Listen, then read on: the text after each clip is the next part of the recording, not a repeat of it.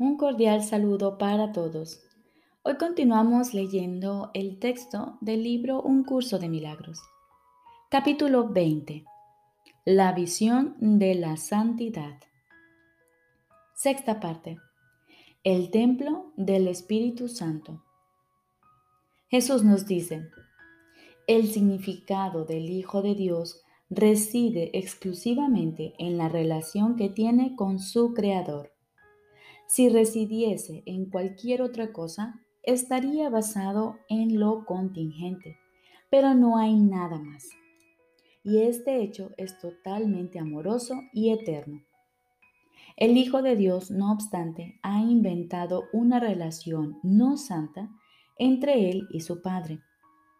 Su verdadera relación es una de perfecta unión e ininterrumpida continuidad. La relación que el Hijo de Dios inventó es parcial, egoísta, fragmentada y llena de temor. La que su Padre creó se abarca y se extiende totalmente a sí misma. La que Él inventó es totalmente autodestructiva y se limita a sí misma. Nada puede mostrar mejor este contraste que la experiencia de ambas clases de relación, la santa y la no santa. La primera se basa en el amor y descansa sobre él serena e imperturbada. El cuerpo no se inmiscuye en ella en absoluto. Ninguna relación de la que el cuerpo forma parte está basada en el amor, sino en la idolatría. El amor desea ser conocido y completamente comprendido y compartido. No guarda secretos ni hay nada que desee mantener aparte y oculto.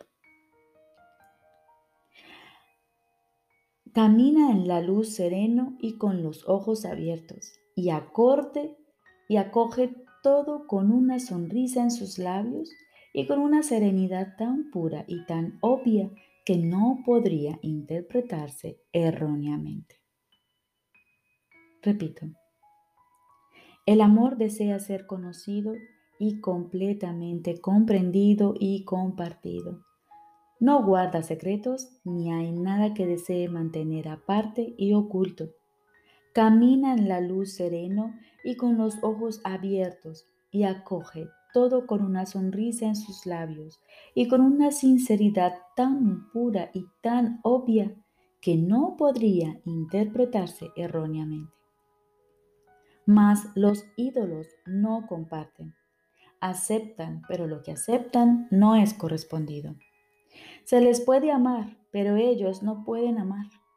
No entienden lo que se les ofrece y cualquier relación en la que entran a formar deja de tener significado.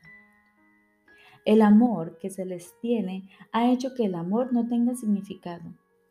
Viven en secreto, detestando la luz del sol, felices no obstante en la penumbra del cuerpo, donde pueden ocultarse y mantener sus secretos ocultos junto con ellos mismos. Y no tienen relaciones, pues allí no se le da la bienvenida a nadie, no le sonríen a nadie, ni ven a los que le sonríen a ellos. El amor no tiene templos sombríos donde mantener misterios en la oscuridad, ocultos de la luz del sol no va en busca de poder, sino de relaciones. El cuerpo es el arma predilecta del ego para obtener poder mediante las relaciones que entabla.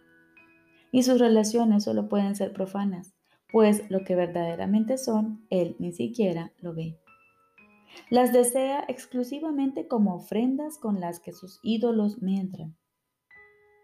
Todo lo demás simplemente lo desecha pues lo que ello podría ofrecerle, él no les otorga ningún valor.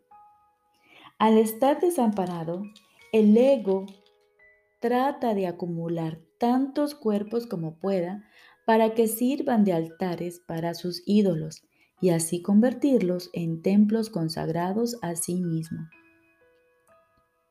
El templo del Espíritu Santo no es un cuerpo, sino una relación.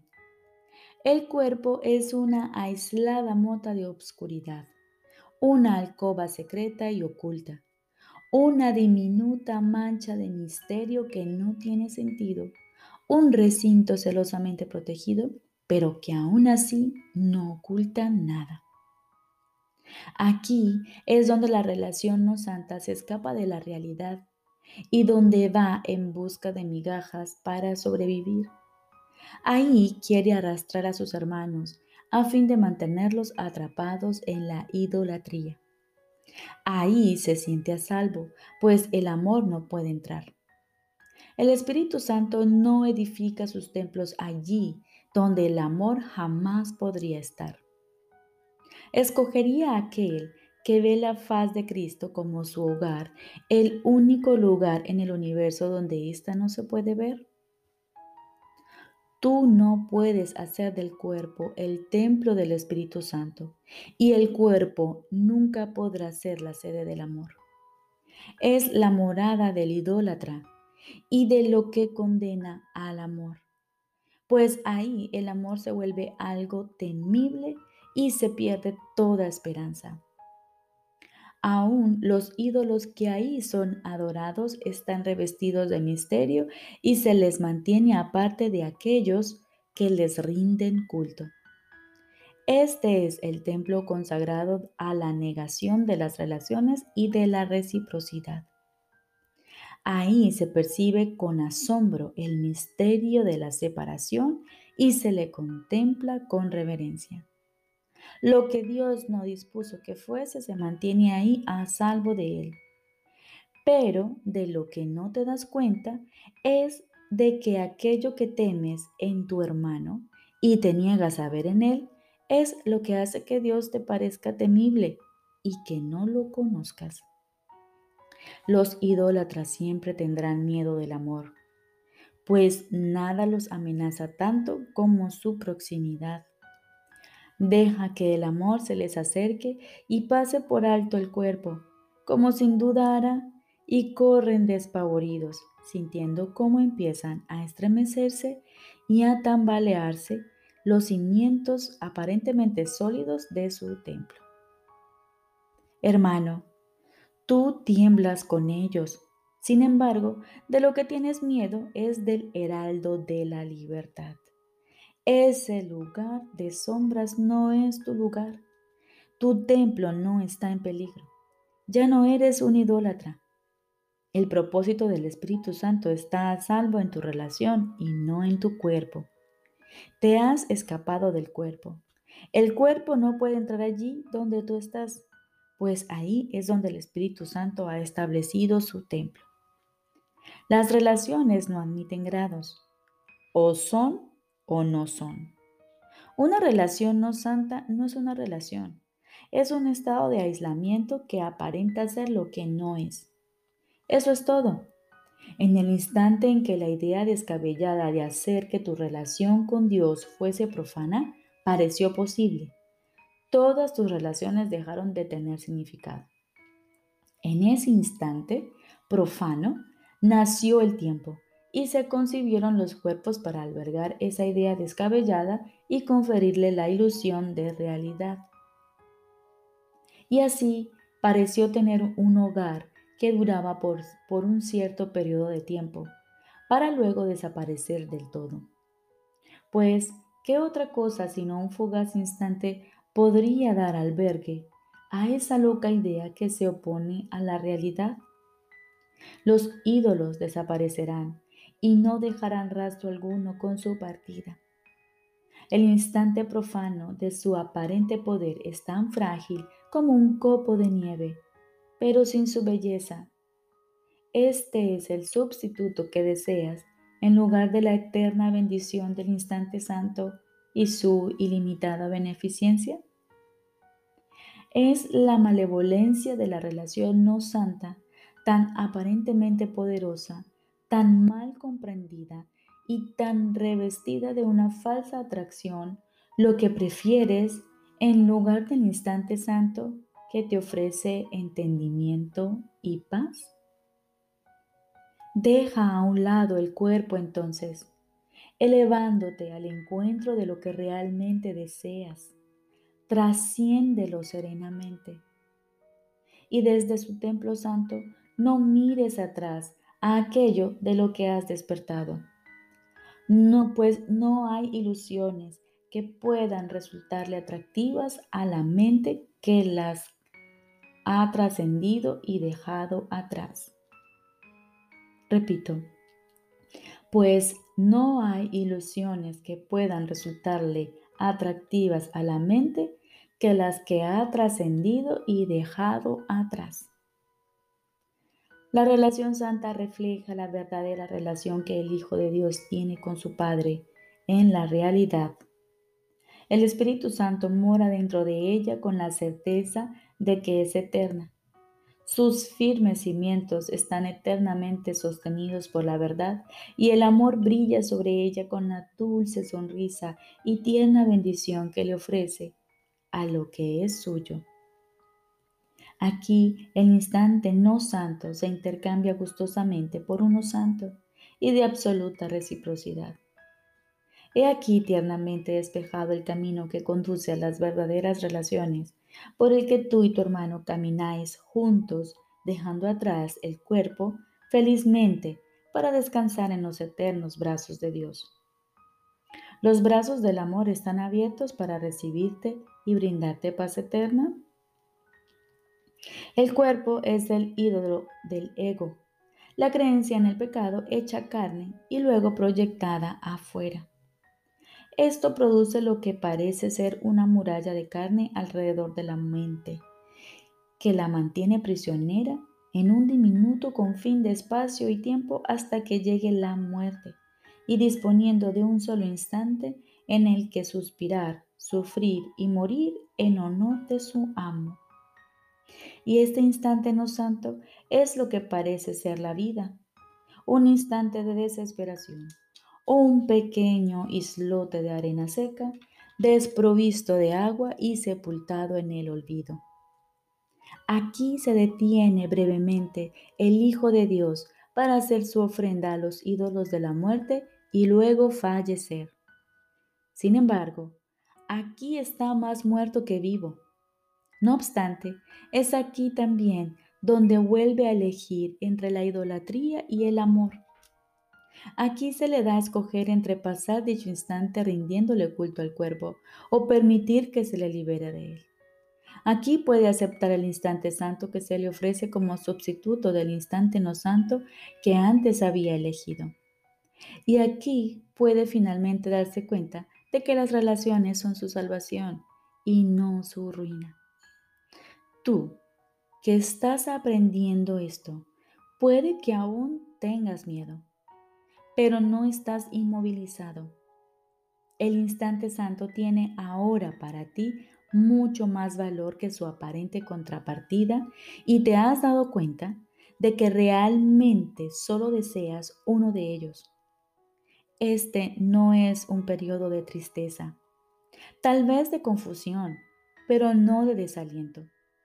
Tienes la verdadera relación, la cual tiene significado. Es tan similar a tu verdadera relación con Dios como lo son entre sí todas las cosas que gozan de igualdad. La idolatría pertenece al pasado y no tiene significado. Quizá aún le tienes un poco de miedo a tu hermano. Quizá te acompaña todavía una sombra del temor a Dios. Mas, ¿qué importancia tiene eso para aquellos a quienes se les ha concedido tener una verdadera relación que trasciende el cuerpo? Y se les podría privar por mucho más tiempo de contemplar la faz de Cristo? ¿Y podrían ellos seguir privándose a sí mismos por mucho más tiempo del recuerdo de la relación que tienen con su Padre y mantener la memoria de su amor afuera de su conciencia?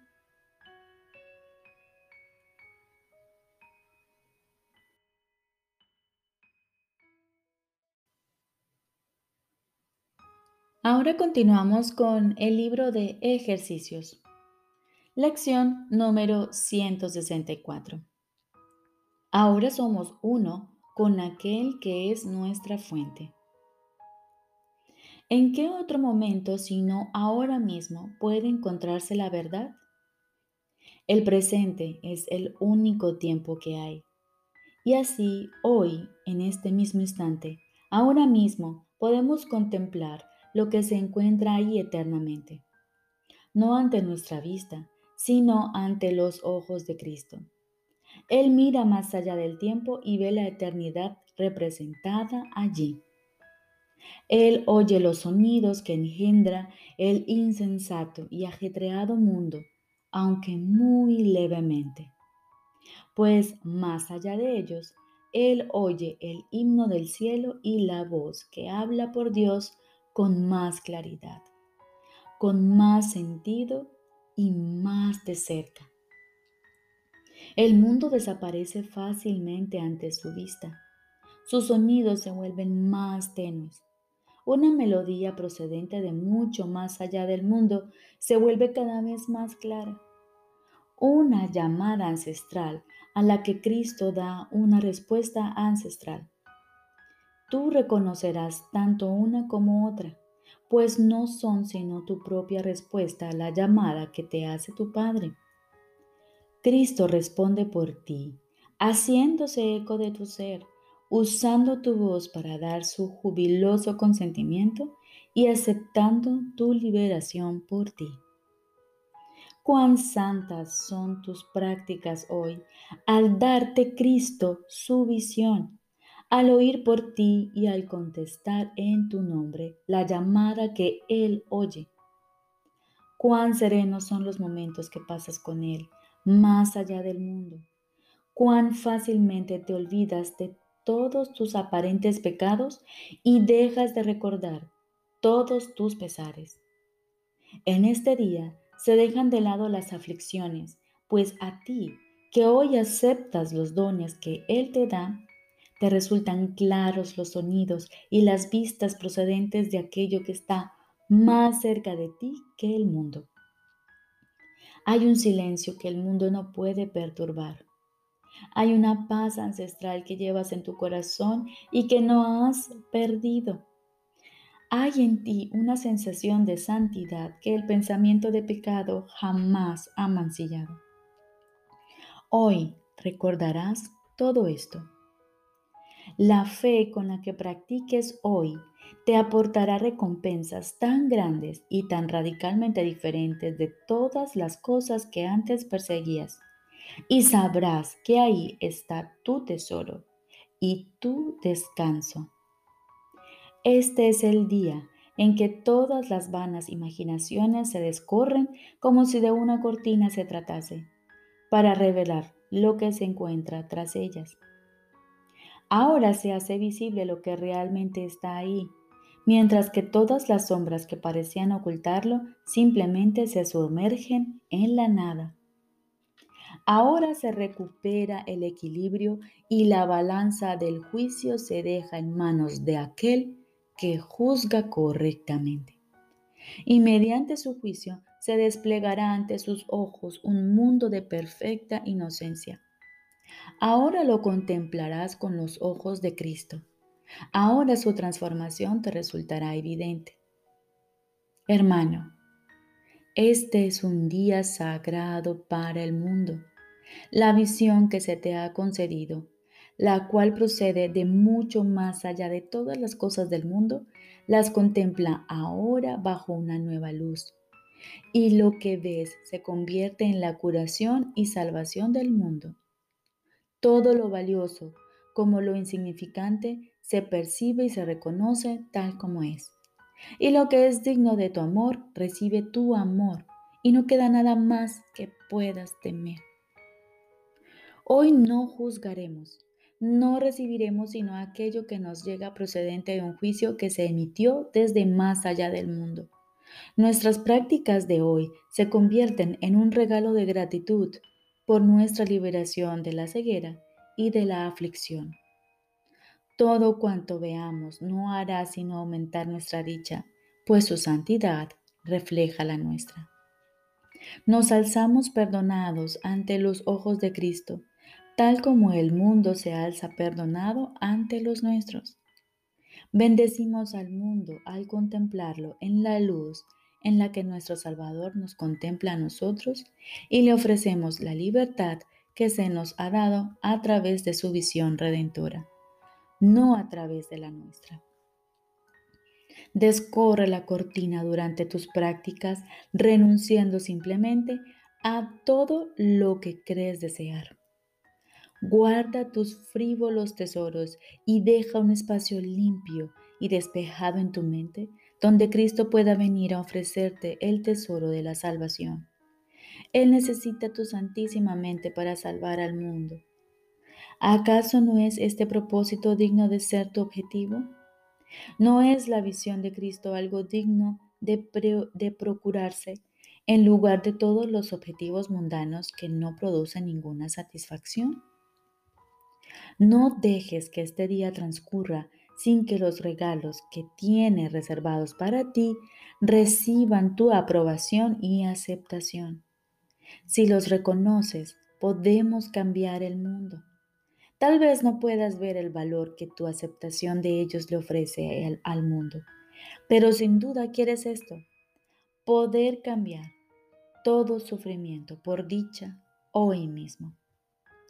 Practica con fervor y ese será tu regalo. ¿Iba a Dios? ¿Iba Dios a engañarte? ¿Podría dejar Él de cumplir su promesa? ¿Le negarías lo poco que te pide cuando sus manos le ofrecen a su Hijo la salvación en su totalidad?